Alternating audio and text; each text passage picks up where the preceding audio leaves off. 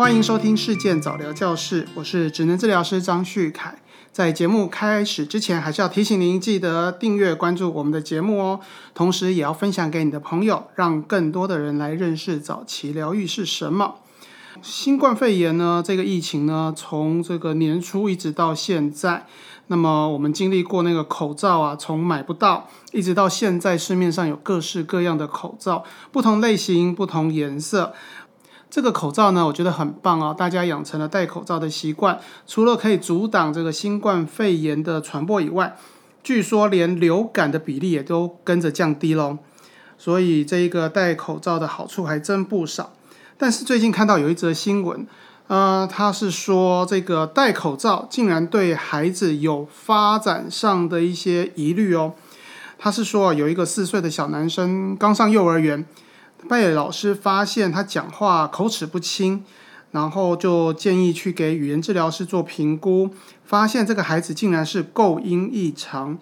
医生认为这个可能是因为大人跟小孩这段期间都戴着口罩，所以小朋友呢看不到大人的嘴型，听不清楚大人的声音，然后大人也没有办法确认孩子的发音是不是正确，所以导致了出现了什么？的特不分啊，把汤可以说成当啦，或者是歌科不分等等的问题。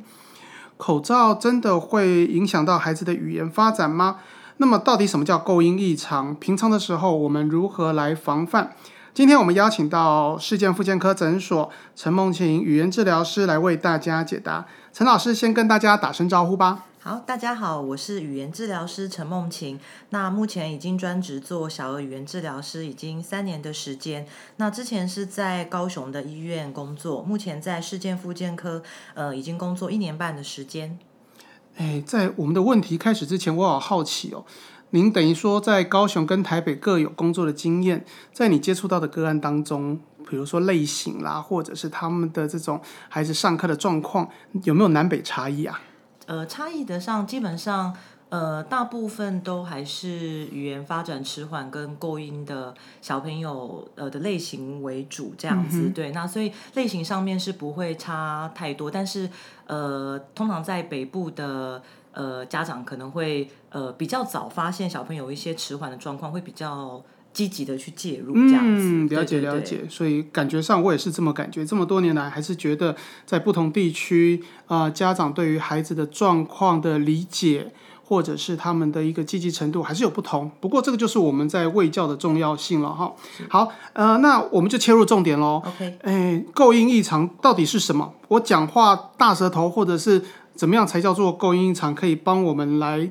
来做一个说明吗？好。那呃，一般家长比较常描述有构音异常孩子的说法，可能会说他们是呃操灵呆啊，或者是大舌头。那呃，基本上我们在临床上，构音异常指的就是孩子们他们说话的时候咬字不清楚，发音不同于一般人所说的。那目前呃，学龄前六岁以下的孩子，他们发生构音异常的几率大概是百分之十左右。那呃，这边要先提到的是，我们要呃能够说出一个正确的语音，是要先从呃，气流会从胸胸腔流出，那透过声带的震动之后，然后再经过嘴唇、舌头、牙齿等构音器官去进行修正、阻断或是摩擦之后，才能产生我们所听到的语音。那如果在这个构音的过程中，构音的方式、呃位置、速度或者是强度，任何一方面有一些协调出现问题的话，就可能产生语音的改变，产生构音异常的问题。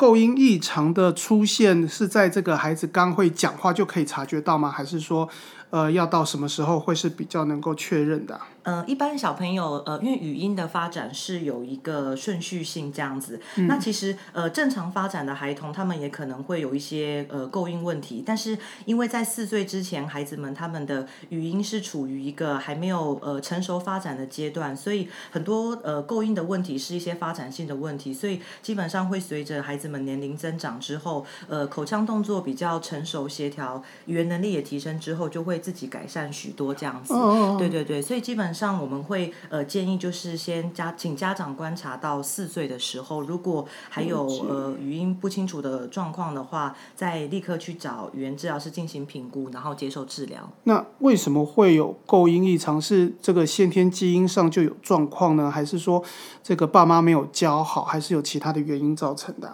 呃，基本上构音异常的话。呃，有以下几个比较常见的原因。那首先第一个的话是，可能孩子们有会有一些听力上面的问题。那呃，有听力异常的孩子，他们可能会呃听到的语音有出现一些扭曲的情形，那造成他们在自我回馈的时候可能会有一些错误。那第二个可能是他们的口腔结构有一些异常的情况，比如说牙齿咬合不正啊，或者是唇腭裂，那有一些可能是舌系待过短的情形。那第三个的话，有一些是。呃，口腔动作的协调度比较差，比如说可能先天性有一些呃脑伤啊，或者是脑脑性麻痹的情况。那第四个也可能是因一些环境因素所造成，比如说有一些可能呃主要照顾者可能是呃长辈来带，那他们可能是台湾国语，那也可能是说话速度太快啊，或者是有一些可能多文化的家庭，呃有一些就是语音本来就发不清楚的状况。那呃临床上其实最常见的是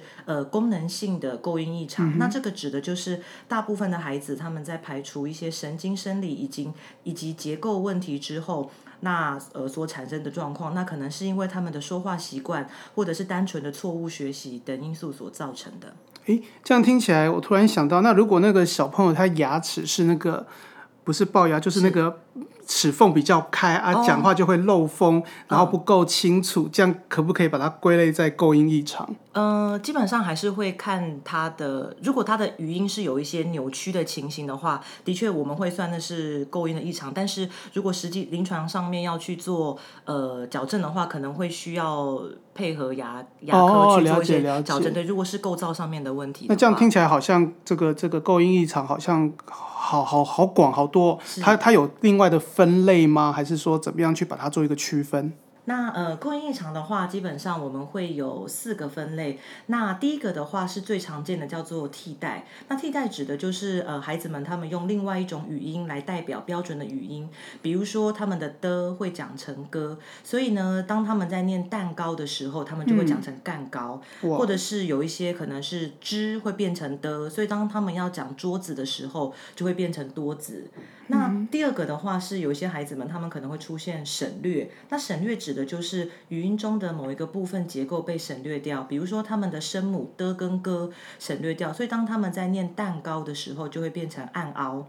那第三个的话叫做扭曲的一个构音类型，那这个指的就是不标准的语音，也就是说这个语音跟原本的类似，但是实际上并不相同。比如说有些孩子们他们呃西会有一点扭曲，当他们在念西瓜的时候，可能会变成西瓜。那第四个的话是比较少出现的一个构音错误类型，是添加。那比如说他们要讲不要的时候，会讲成不料，或者是吃饭讲成出饭。我们一开始提到那个大舌头这样子讲话，是它会被刚才的是有替代、省略、扭曲、添加。大舌头会是被归在哪一类？大舌头的话，一基本上是扭曲。那基本上我们就是会说，比如说他们可能要讲桌子，可能就会变桌子，就是他们的舌头会跑出来。对，那这个语音就是有一点接近原本的标准语音，但是实际上不是非常准确。对，所以我们会归类在扭曲的部分。哦，属于在扭曲的这一型。好，那像我们在临床上面对这些勾音异常的小朋友啊，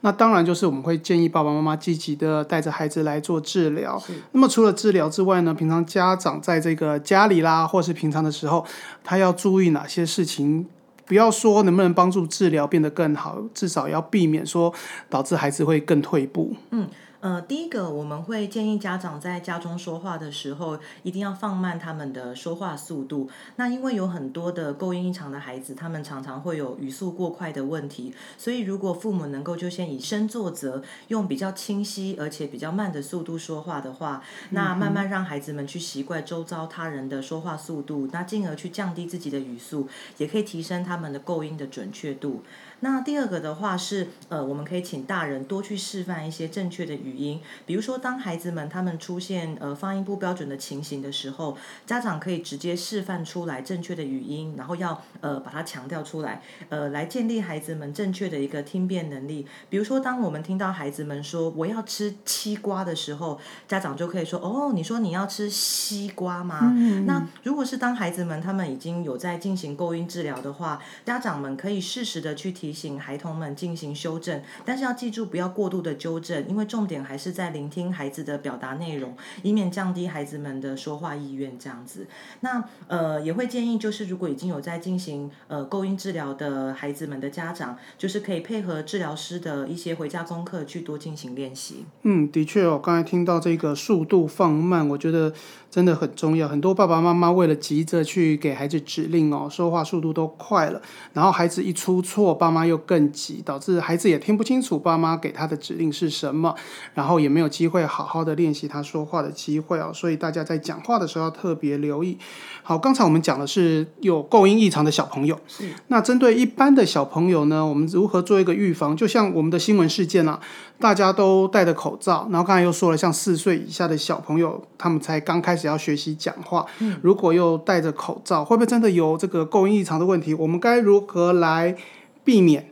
或者是已经这个在做治疗的小朋友，是那在这段时间戴着口罩，我们该如何的预防来避免他速度进步的速度变慢？嗯。呃，基本上构音异常的孩子，他们如果听力是正常的话，不太会是因为戴口罩的原因，所以造成构音异常的情况。对，所以因此，当孩子们有出现构音问题的时候，其实只要使用刚才提过的放慢语速，然后家长多去强调正确的语音就可以了。床上有一些语音，我们在做诱发的阶段的时候，还是会有让孩子们看到口型、舌头位置的一个必要性。这样子，比如说，呃，我们要在诱发舌尖音，比如说的、特，或者是唇齿音。分的时候，还是会有让孩子们看到呃舌头位置的一个必要性，所以我们在上课的时候，我们治疗师会佩戴着透明面罩，让孩子们看清楚我们的口型还有舌头位置。那这样子还是可以保护到双方，那我们也可以达到原本的目标。哇，所以本来都一直很担心哦，戴着口罩，那么治疗师该怎么上课？原来是可以戴着透明的面罩，